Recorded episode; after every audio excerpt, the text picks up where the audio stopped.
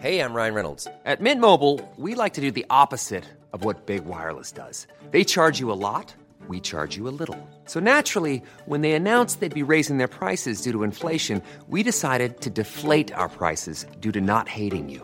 That's right. We're cutting the price of Mint Unlimited from $30 a month to just $15 a month. Give it a try at mintmobile.com slash switch. $45 upfront for three months plus taxes and fees. Promo rate for new customers for limited time. Unlimited more than 40 gigabytes per month. Slows. Full terms at mintmobile.com.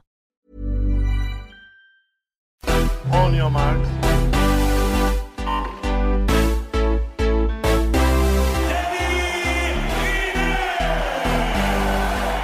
Salut à tous, c'est l'heure olympique, votre podcast quotidien pendant les JO de Tokyo, une journée marquée par 6 médailles tricolores, oui, 6, une en or pour les judokas en relais mixte par équipe, 4 en argent pour Charlène Picon, Thomas Goyard en RSX, pour le rugby à 7 féminin, pour les sabreuses et une médaille de bronze en triathlon en relais mixte. Waouh, rien que ça. Je suis Adrien Ayot et pour commenter l'actu des jeux, Maxime Dupuis et Laurent Vergne sont à mes côtés. Salut les gars. Salut. Non, je Salut plus. Adrien. Ça Non, vous a impressionné, hein Ça vous a impressionné cette liste 6 médailles, c'est beau quand même. Ouais, mais c'est c'est parce que t'es revenu, ça, je pense. Ah, bien sûr, je, je suis un peu le porte-bonheur. En plus, en plus d'un excellent joueur de bon tant pis, parce que je le répète, c'est Adrien qui joue l'intro de cette émission Ah, au, et d'un excellent au skater. clavier. Exactement. Excellent skater. Bon allez, fini, trêve de plaisanterie, nous débuterons évidemment avec la belle médaille d'or en judo, c'est l'événement du jour. On en parlera avec notre consultant Fred Lecanu, puis nous recevrons Isaora Tibus, médaillée d'argent du fleuret par équipe il y a quelques jours. Elle nous parlera de sa breloque qui pèse, vous verrez. Enfin, les premiers frissons dans le stade olympique ont eu lieu avec la finale du 100 mètres féminin et les séries du 100 mètres masculin. L'heure olympique, c'est parti. L'événement du jour, c'est évidemment la médaille d'or de la France lors de l'épreuve mixte par équipe. Et pour en parler, on accueille Raphaël Brosse, notre journaliste spécialiste du judo, et notre consultant Fred Lecanu. Salut messieurs. Salut Adrien. Salut tout le monde. Bon alors, vous avez vibré autant que nous. J'imagine Fred, oui, c'est toi qui as commenté. Tu nous as fait vibrer d'ailleurs. Euh, et est-ce que tu as vibré toi aussi? Ah bah forcément, hein, forcément, c'est un moment d'anthologie. euh, il y a déjà 10 milliards hist- d'histoires à raconter. Déjà, la, première, la, plus grande pour dire, que oui, ça fait vibrer, c'est qu'il y y a 57 ans, Anton Gazing, qui a été le premier non-asiatique à, devenir champion olympique dans le, même temple, dans le même endroit. Et, le peuple japonais euh, a pleuré. Et, aujourd'hui, euh, alors c'est que du sport, hein, faut pas, voilà, mais il pleure aussi parce qu'il s'est passé quelque chose de grand et l'équipe de France a été, euh, été extraordinaire. ouais. Si tu vibres pas aujourd'hui, tu vibres jamais. hein. Ouais, c'est sûr. Ce- Cette épreuve hein, qui était nouvelle hein, au programme olympique, euh, on a senti euh, une vraie ferveur, quelque chose d'incroyable qui, qui se crée. Raphaël, c'est aussi ton sentiment? Oui, bah, c'est la beauté de ces sports qui, à la base, sont plutôt individuels, ces sports de combat, et qui, une fois que chacun sont au service du collectif, ont pour, euh, pour effet de transcender les combattants. En l'occurrence, on a vu euh, voilà, des, des- certains d'entre eux, euh, je pense notamment peut-être à Guillaume Chen ou Axel Ferger, qui n'ont pas fait le tournoi qu'ils espéraient en individuel, euh, montrer un, vi- un visage extrêmement conquérant, euh, notamment en finale pour Axel Ferger. Il y, avait un esprit de corps. On le voyait d'ailleurs au bord du tapis, euh, les autres combattants, ceux qui attendaient leur tour, encourager, euh, pousser leurs coéquipiers. C'était vraiment, c'est ce qui fait la beauté de ce genre d'épreuve. Je pense que ça aura séduit beaucoup de monde, dont bah, le, le comité olympique qui a opté pour cette épreuve mixte.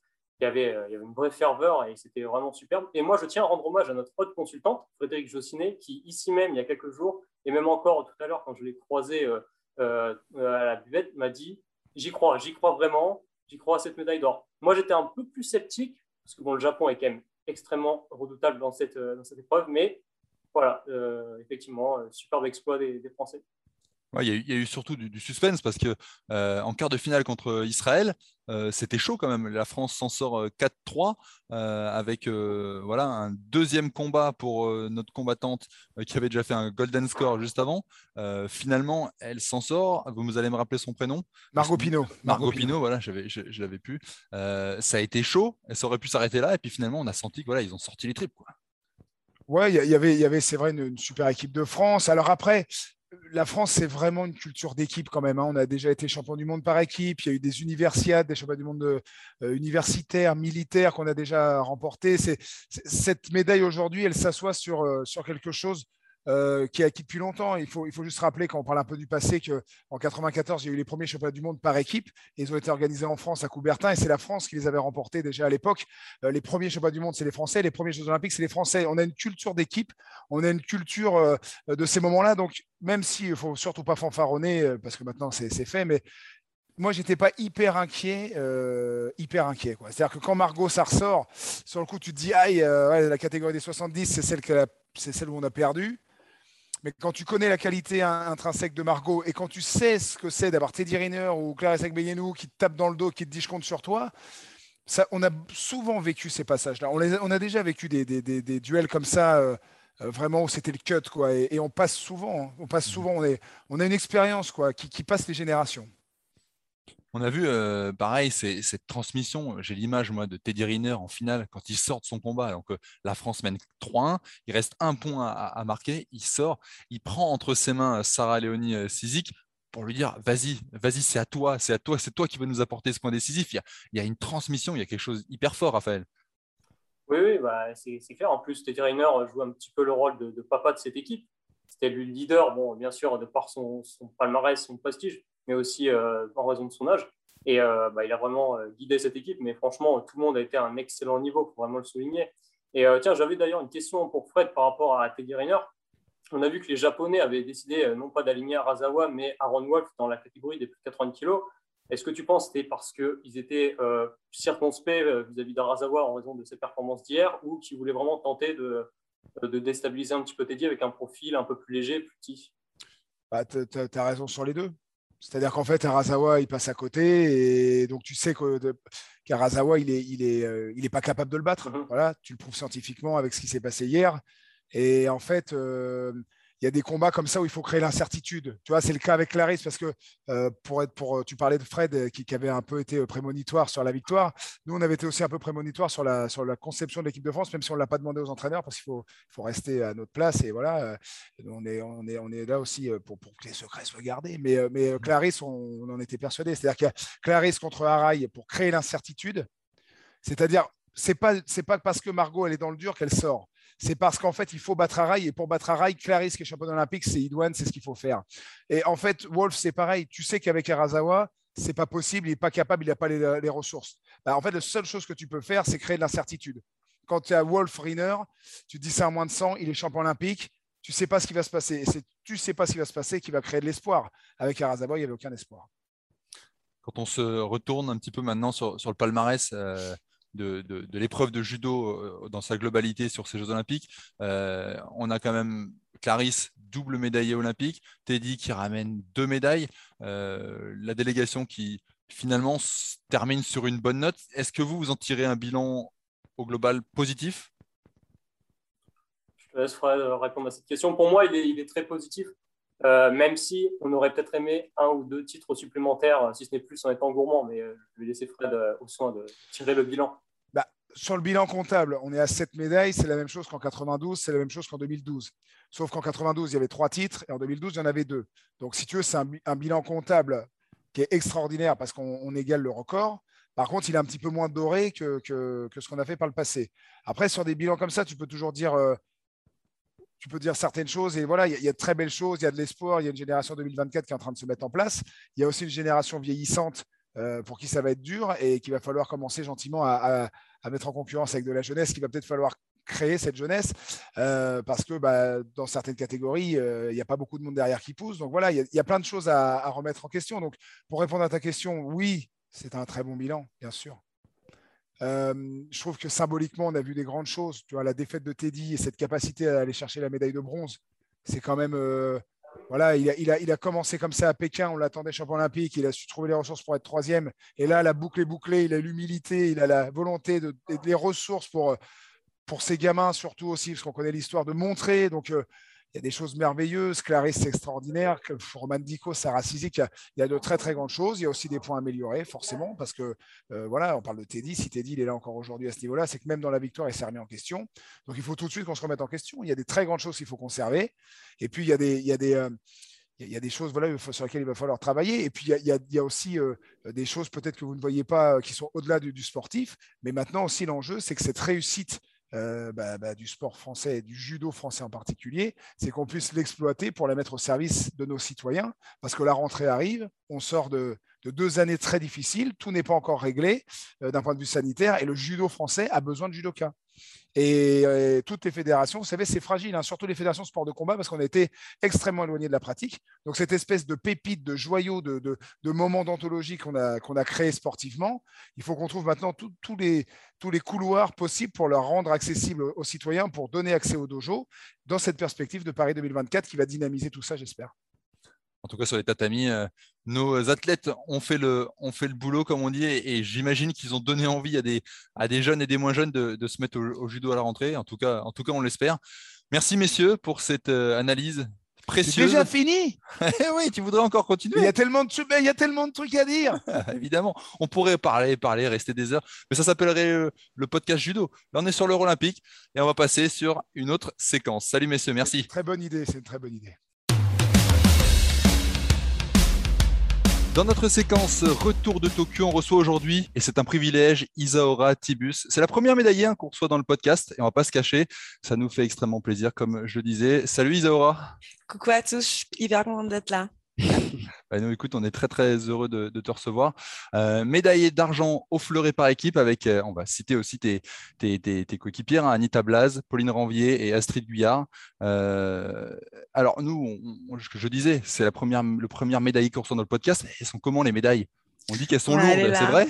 Elles sont plutôt lourdes. Franchement, il faudrait que je la pèse. Et elles sont trop, trop belles.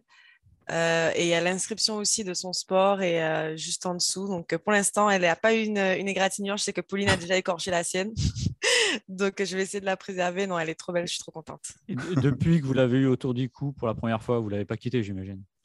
J'ai dormi avec, euh, je me suis touchée avec. Non, si, si, on l'a quand même quittée. Et puis ce que j'aime bien, c'est aussi la passer aux autres, la voir. Enfin, quand ils la voient et qu'ils la prennent dans leurs dans leurs mains et tout, c'est un peu partager la victoire avec eux. Donc, donc elle a déjà passé pas mal de mains. Ça fait pas un surplus bagage dans, dans l'avion, ça Avec le poids que ça pèse? Ah non, je la mets pas, je la garde dans mon sac à dos. Tu, la mets pas en soute, ouais. Ah ouais, non, je la mets pas en soute, c'est mort.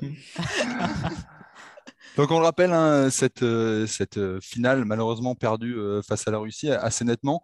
à, l'issue de la, finale, tu as déclaré avec le recul, on saura savourer cette médaille. Est-ce que c'est le cas désormais? Oui, oui, parce que forcément, sur le moment, on est déçu et on, se dit qu'on aurait pu faire mieux. On n'a pas pu s'exprimer complètement et on aurait pu, je pense, avoir un combat un peu plus serré en tout cas euh, et, leur donner plus de difficultés. Par contre, euh, c'est très difficile d'avoir une médaille. Moi, je pars euh, de ce principe-là. C'est très difficile d'aller au jeu et de, et de décrocher une médaille. Donc, j'étais très, très fière de ce que les filles ont, fourni comme, comme effort. On sortait vraiment de loin en demi-finale. Donc, on a été arraché cette médaille et il y a beaucoup de fierté à l'avoir. Et, et je suis très privilégiée d'être médaillée olympique. Maxime, Laurent? Oui, Isawa, on, a déjà beaucoup parlé, nous, dans le podcast de l'escrime, évidemment, tout au long de la semaine, et notamment euh, de vous, les filles du fleuret. Et moi, j'ai eu l'occasion de dire à quel point j'étais très heureux euh, que vous ayez, j'allais dire, enfin décroché une médaille. Il faut le rappeler, c'est dans votre arme la première depuis 1984 à Los Angeles. Et moi, j'ai plusieurs questions par rapport à ça. D'abord, toi qui es dans cette équipe depuis quelques années maintenant, est-ce que cette image euh, que le fleuret féminin a un peu traîné euh, pendant quelques années de maillon faible de l'équipe de France, est-ce que c'est quelque chose qui, t'a pesé? Moi, je sais que euh, j'ai souvenir d'une interview avec Astrid Guyard avant les Jeux de Londres qui était très agacée par rapport à ça. Est-ce que toi, c'est quelque chose qui, qui t'a pesé ou même qui flottait même de manière un peu inconsciente comme ça sur, euh, sur le groupe? Ou est-ce que avec les médailles que vous avez eues, notamment au championnat du monde, plusieurs fois par équipe, parce que si c'est la première au jeu, c'est pas la première pour ce groupe, ou vous aviez déjà complètement évacué ça, vous, depuis longtemps? Euh, je pense que quand on arrive dans un sport, il y a un héritage, il y a une histoire euh, avant nous que du coup, dont on apprend, on s'approprie les codes et on essaye d'en défaire un peu ce qu'il en est. Astrid, elle est là avant moi, donc elle a vraiment vécu euh, ça où c'était très difficile, où les conditions étaient complètement différentes pour le fleuret féminin, elles étaient vraiment sous-estimées, elles n'avaient pas les mêmes opportunités, les mêmes moyens pour y arriver, les mêmes coachs, et puis euh, même euh, dans la mentalité, elles étaient vraiment très mal perçues. Donc je suis arrivée à ce moment-là en 2009 dans une équipe qui était quand même psychologiquement déjà atteinte par, bah, par tous ces, enfin, ses préconçus euh, mmh. qu'elle traînait et ses bagages qu'elle traînait. Donc, il a fallu faire un, gros travail, je pense, un gros travail euh, pour, euh, pour construire cette équipe d'aujourd'hui. On en discute des fois aussi avec Pauline. Elle est arrivée des années un peu plus tard où elle n'a pas connu ça et justement, elle a connu une équipe déjà qui, qui véhiculait de l'espoir, puisque à Londres, on n'était pas censé se qualifier quand moi je rentre dans l'équipe et il y avait très très peu de chances de se qualifier. On se qualifie sur la dernière épreuve qualificative, donc c'était très dur et ça, je pense que ça envoie un message fort aux générations d'après en disant que c'est possible de se qualifier. Donc, quand Pauline, elle arrive, elle se dit pas euh, c'est impossible de se qualifier par l'équipe. Elle se dit moi, je peux me qualifier et je peux aller chercher une médaille. Et du coup, entre Rio et, euh, euh, et, maintenant Tokyo, ce qu'on a vraiment, vraiment travaillé, c'est euh, aller chercher cette confiance, euh, aller créer un collectif. Donc, c'est avec les filles, mais c'est avec le staff, c'est avec mmh tous ceux qui nous entourent, la fédération qui a commencé à croire en nous. Donc, on a fait nos preuves. Et c'est vrai que c'est pas toujours le cas d'arriver sur les Jeux Olympiques et de pouvoir obtenir ce ce pourquoi on est venu, ce, pourquoi on s'est battu et ce qu'on mérite, en fait, parce été, euh, ben, on a été un des numéro une mondiale, mais il fallait le montrer sur le jour J et on l'a fait. Et ça, c'est aussi difficile. Donc, euh, une grosse histoire euh, du fleuret féminin. Il y a plein d'athlètes qui ont été magnifiques et qui n'ont pas eu cette médaille, mais elles ont toutes contribué en tout cas à faire en sorte que notre arme, elle progresse et qu'elle en est là aujourd'hui. Ouais. vas-y, Non, non, vas-y. Non, juste le, fait que Astrid soit rentrée en finale. Est-ce que mm. tu peux nous expliquer un petit peu comment ça s'est passé, comment ça s'est décidé? Oui. Est-ce que c'était vraiment tactique par rapport à cette finale ou est-ce que vous teniez absolument à ce que Astrid ait sa médaille? Parce qu'il faut le rappeler, les remplaçantes officiellement n'ont pas le droit, si elles ne tirent pas, si elles ne rentrent pas, euh, d'avoir une médaille. Oui, c'est ça. C'est bien de le, préciser parce que ce n'est pas le cas dans tous les sports. Et surtout, ce n'est pas le cas dans notre sport en général. Donc, la seule, euh, la seule compétition où on a ce cas de figure, c'est les Jeux olympiques. Donc, on a beaucoup, beaucoup discuté sur ce qu'on allait faire. Euh, parce que pour, euh, pour nous toutes, Astrid fait partie à, enfin, à part entière de, de l'équipe et, et on voulait partager, quel que soit le résultat, ce moment avec elle. Donc, on avait parlé de plusieurs scénarios. Euh, donc, si on est en finale, par exemple, euh, si on, mène, euh, si on est mené large, si le score est serré, qu'est-ce qu'on pouvait faire pour, pour que ça, ça se passe? Sur le moment de la finale, on s'était aussi dit que c'était au coach de prendre la décision et pas à nous parce qu'on ne peut pas penser à, à, tout ça pendant que nous, on se donne et qu'on est dans la mmh. performance sur le moment. Mais, mais voilà, quand Astrid rentre sur la piste, nous, on lui fait entièrement confiance. on est avec elle quelle que soit l'issue de ce relais. Et pouvoir être à quatre sur le podium, c'est assez spécial. Ça aurait été différent si on avait été à trois et, et qu'on n'aurait pas pu partager ce moment parce qu'elle a contribué beaucoup à, faire en sorte qu'on en soit là aujourd'hui. Ah, moi, je voulais revenir sur un autre moment fort de, de cette journée-là, évidemment la demi-finale. C'était très très mal embarqué. Vous êtes mené 24-12 si je ne m'abuse. Je veux savoir qu'est-ce qui passe dans vos têtes à ce moment-là, comment on se, remet d'aplomb, parce qu'il y a 12 touches d'écart, et puis que vous nous racontiez aussi la toute fin de cette demi-finale. Euh, alors c'est vrai qu'on entame mal le match. Et il y a un moment donné euh, dans le match où je vois les filles euh, baisser la tête, un peu en se disant on passe à côté.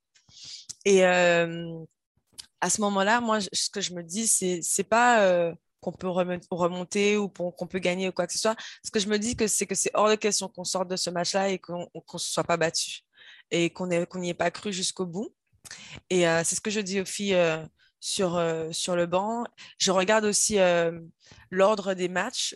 Euh, et, je réalise les relais qui vont, qui vont suivre et je me dis que c'est vraiment, vraiment possible parce que euh, c'est un peu euh, spécifique, mais en gros, je savais que sur les filles avaient des clés sur les, filles qu'elles allaient rencontrer sur les derniers relais et que moi, sur Ariana, sur le dernier relais, si on remontait, je pouvais faire la différence.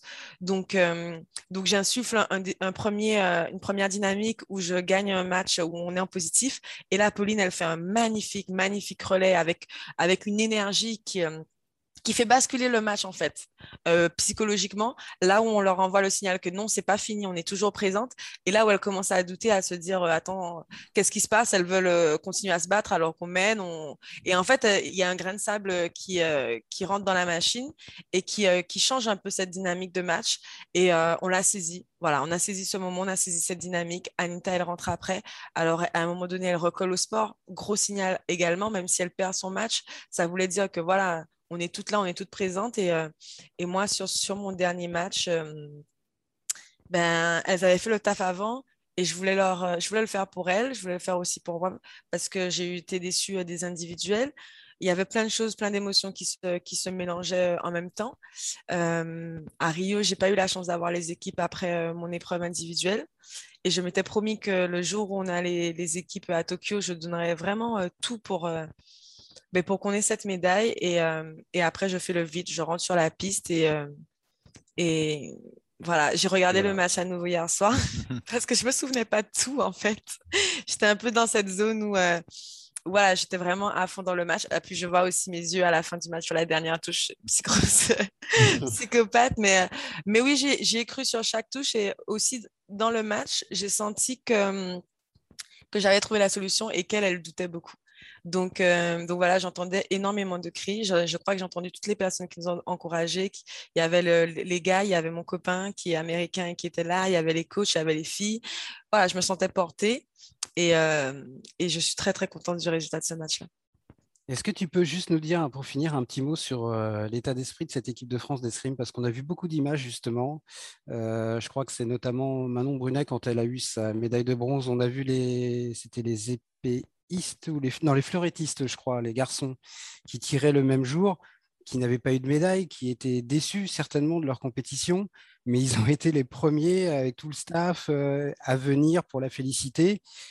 Euh, on dit parfois euh, le groupe vit bien dans d'autres sports en, rigolant un peu. On a l'impression que c'est vraiment le cas dans cette équipe de France d'escrime. C'est un vrai groupe.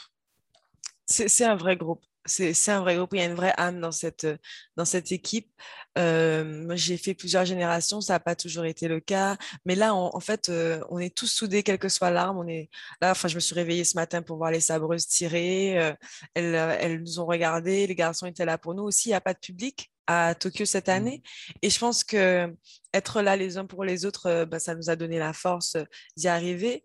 J'ai aussi vécu un moment euh, des Jeux à, à, Londres où on a eu zéro médaille et que c'était très dur pour un collectif et qu'on s'est reconstruit tous ensemble. On s'entraîne tous ensemble à l'INSEP. On a fait un stage avant les Jeux olympiques à Nishikatsura.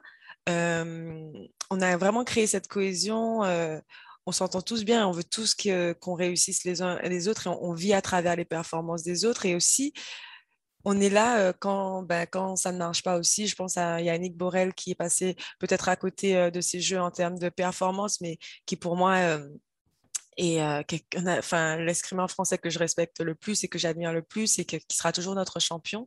Donc, donc voilà, on est tous ensemble. Et c'est aussi c'était ça notre guerre aussi chez les, enfin, pour le fleuret féminin dans notre équipe, c'est on est tous ensemble toujours et jusqu'au bout. Votre podium a parfaitement illustré ça, les, images sur le podium, les médailles, la remise entre vous, c'était un formidable moment de communion. Oui, oh, la émotion euh, intense. C'est aussi à ce moment-là qu'on réalise un petit peu euh, ce qu'on a fait. Euh, j'ai eu la chance de pouvoir remettre la médaille aux filles à cause du Covid. On ne pouvait pas, voilà, que quelqu'un nous remette la médaille et je l'avais jamais fait avant. Et, j'avoue que leur remettre cette médaille, ça signifiait tellement pour pour moi. Je l'ai dit aussi dans une autre interview, c'est-à-dire que il n'y avait pas besoin de mots à ce moment-là. Elles savaient tout ce que je voulais leur dire à chacune, un message tellement personnel et tellement euh, intense. Je n'ai pas eu besoin de mots. Euh, je les ai serrées dans mes bras, on s'est enlacées toutes. Elles m'ont aussi à trois remis euh, ma médaille. J'ai toujours eu à cœur d'être un leader pour cette équipe et d'être d'être là pour elles et de montrer qu'elles pouvaient ben, me faire confiance. Donc, moment intense, vraiment, je ne l'oublierai pas. On le sentait effectivement, même nous derrière nos, nos, télés. C'était un, super moment. Merci Isaora d'être passé dans l'heure olympique. Merci beaucoup. C'est un, grand plaisir de t'avoir et on te souhaite le, meilleur pour la suite. Salut. Salut, merci d'avoir reçu. Et bravo. Bye.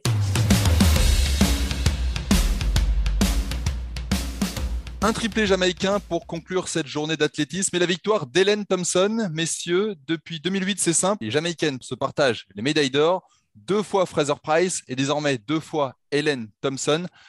Impressionnante, ces Jamaïcaines.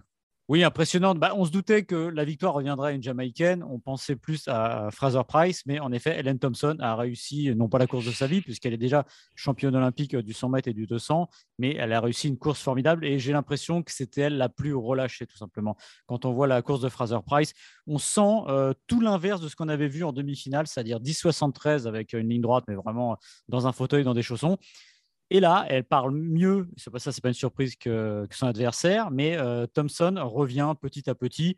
On va dire qu'au 20-30 mètres, elle est devant. Euh, Fraser Price s'accroche, mais ne revient pas derrière. Et on la sent à la fin se crisper. La course est devenue difficile pour elle. Et en effet, comme tu l'as dit, c'est un triplé jamaïcain, encore un. Sherika Jackson qui prend la troisième place. Elle est descendue du 400 mètres, elle. Elle réussit ça sur 100 mètres, donc c'est assez formidable on va dire que ce n'est pas une surprise la couleur du maillot euh, qui est sur le podium. C'est peut-être plus une surprise de ne pas voir euh, Fraser Price décrocher le troisième titre sur 100 mètres qui aurait fait d'elle l'unique euh, à trois titres sur 100 mètres. Ça aurait été légendaire. Là, c'est pas mal parce qu'on a une quatrième femme à deux titres. 10,61, hein, record olympique pour euh, Helen Thompson. Euh, on a eu un petit doute hein, d'ailleurs euh, dans la rédaction, savoir si elle avait vraiment battu le record olympique ou pas. Ça, va de plus en plus vite. C'est ses chaussures, c'est quoi? C'est tout. C'est tout, c'est les filles évidemment. Alors ce qui est étonnant, il faut le dire, il y a un vent défavorable de 0,6 mètres par seconde. Donc, dans ces conditions-là, c'est exceptionnel. Et en effet, on s'est posé la question du record olympique, puisque euh, Griffith Joyner avait couru en 10,54 à Séoul en 88, sauf que le vent était de 3 mètres et la limite est à 2 mètres. Donc, oui, il y a un peu tout. il, y a, une finale olympique. Déjà, une finale olympique, par euh, essence, ça va très vite parce que vous êtes les meilleurs du monde, c'est à la bagarre, donc il faut aller très vite. Et là, c'est vrai qu'elle devient quand même la deuxième meilleure performance de tous les temps, derrière Griffith Joyner. Euh, Peut-être la piste aussi, on en saura plus dans les prochains jours. Peut-être que cette piste est très rapide. C'est un peu tôt encore pour euh, tirer des conclusions euh, définitives là-dessus, mais, mais c'est une, piste à suivre. Ouais, très, très bon. Et malgré l'absence de public, parce et je, et je le redis pour les chaussures. Et les chaussures, évidemment, puisque c'est la grande révolution. Euh, euh, World, Athletics a tenté de limiter un peu euh, ce qui se faisait via Nike, notamment New Balance, etc., pour pas les citer. Mais maintenant, les athlètes sont vraiment posés sur des portées par des ressorts, on va dire. Ça a commencé par le fond. on a vu des, des, perfs sur route qui étaient exceptionnels. Et maintenant, c'est en train d'arriver sur le sprint et sur les sauts. Donc, il ne faut pas s'étonner à ce que les, les, les, comment dire, les temps dégringolent ainsi. Et c'est vrai que ce chrono-là, aujourd'hui, il est tout bonnement exceptionnel. Très bien, messieurs, on va passer sur le 100 mètres masculin dans notre partie l'affiche du jour. L'affiche du jour, dimanche, c'est donc les demi-finales et la finale du 100 mètres masculin. C'est évidemment euh, le moment que nous attendons tous euh, lors, des, Jeux Olympiques. Euh, déjà, lors des séries, on a eu des premières indications hein, sur les, états de forme des, uns et des autres. Ce n'est pas forcément ceux qu'on attendait qui ont réalisé les meilleurs temps. Et au contraire, pour ne pas citer euh, Trevon Bromel, euh, l'Américain qui était ultra favori en arrivant, il n'a signé que le 12e temps. Il est passé au, temps d'ailleurs. Euh, vous êtes surpris, messieurs, de, de, ces, de ces séries? Je pense que ça on dit pas forcément long sur l'état de forme, mais sur l'état de tension des uns et des autres. pour moi, vraiment, c'est l'inconnu total, ce 100 mètres. On, on, est donc dans le premier 100 mètres au JO de l'ère post-Usain Bolt. Euh, donc forcément, il y a une place à prendre. Et il y a beaucoup de candidats. Et je pense que Bromel, il est favori parce qu'il a signé le meilleur temps de l'année, qu'il est de retour au premier plan. Mais si on avait fait il y a, allez, il y a encore quatre mois euh, la liste des prétendants euh, à la médaille d'or sur 100 mètres à Tokyo, Bromel, il n'aurait même pas été dedans. On ne l'aurait pas mis. Donc peut-être que pour lui, c'est compliqué aussi à, assumer, d'autant qu'il y a eu des surprises lors des sélections américaines, et il se retrouve avec un statut de tête d'affiche, de leader. C'est un drôle de trio américain, c'est trois garçons qui vont vite, hein. ils ont couru en 9,77. 9,84 et 9,85 cette année, donc ça va très vite. Ils ont les premiers, troisième et quatrième temps de l'année, donc ils sont potentiellement, on pourrait avoir un triplé américain, mais sauf que ce ne sont pas des garçons qui sont habitués à assumer un statut de leader et une pression comme ça. Est-ce que c'était ça aujourd'hui pour Bromel ou est-ce qu'il a fait une petite erreur? Peut-être qu'il a voulu en garder beaucoup sous le pied pour euh, dimanche et que ça a failli lui coûter cher Ou est-ce que c'est vraiment le poids de l'événement? Bah, Là, on aura la réponse dimanche. En revanche, il y a un garçon qui à mon avis, lui a montré déjà depuis très longtemps qu'il n'avait aucun problème avec la pression. C'est André Degrasse, le Canadien. C'est un homme de grand rendez-vous, c'est un homme de finale. Il adore ça. Et il a expliqué à plusieurs reprises que même s'il n'avait pas forcément de raison particulière à mettre en avant, les jours de très grande course, il se sent toujours très très bien. Il a signé le meilleur temps des, séries aujourd'hui. Mmh. Je pense que sa meilleure chance, c'est sur 200 mètres. C'est vraiment un coureur de, de demi-tour de piste. C'est là qu'il s'exprime le mieux mais il n'est pas impossible. Euh, il fait partie de ces candidats au, titre et à mon avis, demain, ils vont, il faut s'attendre peut-être à ce que ça parte un peu dans tous les sens. 9,91, mmh hein, le meilleur temps pour André De Grasse. Euh, c'est le même temps qu'il avait réalisé en finale des Jeux Olympiques en 2016. Il avait obtenu la troisième place du 100 mmh. mètres. Euh, voilà, là, il a une carte à jouer hein, en l'absence bah, évidemment de, du Bolt, mais peut-être, en, tu disais Laurent, de la tension qui règne au sein du, du clan américain. Maxime, comment tu vois les choses? Euh, bah, je suis d'accord avec, Laurent. Euh, de Grasse a fait bonne impression et on avait l'impression qu'il avait justement envie de passer un message de sa course parce que on a toujours l'habitude de voir des premiers tours où les athlètes ne s'emploient pas plus que ça. Lui, on a senti qu'il y allait à fond et certainement, et il a fini en regardant ses adversaires puisqu'il est au couloir 9, donc le plus à l'extérieur. Il a regardé à sa gauche pour montrer qu'il était bien là. Donc je pense que lui avait un message à faire passer. Et c'est intéressant ce que tu disais, Laurent, sur la pression, sur les, les, dire les newbies, euh, sur ces grands rendez-vous-là américains. Lui, il connaît déjà ça, donc euh, il sait comment gérer ça. Et pour ce qui est de Bromel, je pense que sur sa course, on n'a pas l'impression que techniquement il soit à la rue. Non, on a l'impression que comme s'il était écrasé par un poids plus important. Il a couru en 9,77, il a couru en 9,80 cette année. On sait c'est un miraculé parce que depuis euh, Rio, c'est quasiment que des saisons blanches pour lui. Il avait été blessé au tendon d'Achille et à la hanche. Mais on a eu l'impression vraiment que d'un seul coup, il y avait quelque chose qui le rattrapait aujourd'hui. Donc on saura plus euh, demain pour sa demi-finale, donc dimanche, euh, où il sera, où il en est, si c'est physiquement ou simplement mentalement. Sa, sa chance, c'est de ne pas être sur le papier dans la demi-finale la plus difficile mais en tout cas, là, il n'a plus le droit à l'erreur parce qu'il était dans la série 2, il fait 10-0-5, donc 10-0-5, ça va à peu près, mais il a quand même dû attendre jusqu'à la fin pour savoir s'il était qualifié. Et ça, quand on veut devenir champion olympique du 100 mètres, ça fait un petit peu désordre. Et c'est ça qui est, marrant, entre guillemets, c'est que normalement, 10-0-5, dans des séries, vous passez tranquillement quand même en demi-finale. Euh, donc, on a une homogénéité là qui est vraiment impressionnante, parce que euh, tu l'as dit, Adrien, euh, le meilleur temps de grâce, donc 9,90 ou 11 91, 9,91. Donc, on a, on a beaucoup, beaucoup de garçons qui se tiennent en, en un dixième et demi, en même pas de dixième. Donc, c'est bien le signe que vraiment, il y a énormément de candidats. Il y aura toujours que trois places sur le podium, il y aura toujours que huit places en finale. Et ouais, je pense vraiment, à Bromel, il vaut mieux que ça lui arrive aujourd'hui euh, que, dimanche, cette crispation, même si c'est pas très bon signe quand même, forcément.